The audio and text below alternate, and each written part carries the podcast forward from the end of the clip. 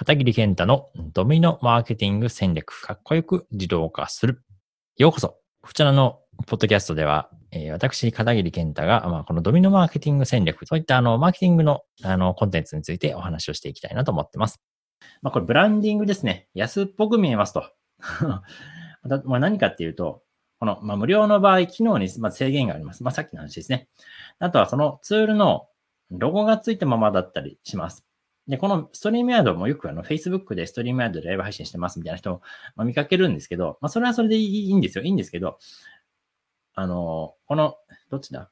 こっちか。この左、右上か。右上のところに、あの、ストリームヤードのロゴが入ってる人って結構いるんですよね。あの、あ、もうまだ無料で使ってるんだって思われますよね。まあ別にそれはそれ、いいならいいんですけどね。いいならいいんですけど、あ儲かってないのかなとかね ちょっとなんかそういういらん想像してしまいますよね。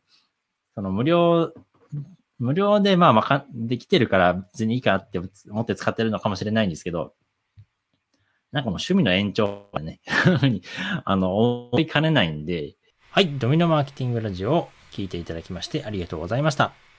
Facebook のメッセンジャーを自動化システムとしてビジネスのオートメーションをすることができるメッセンジャーボット、こちらの無料オンラインコースをご用意しました。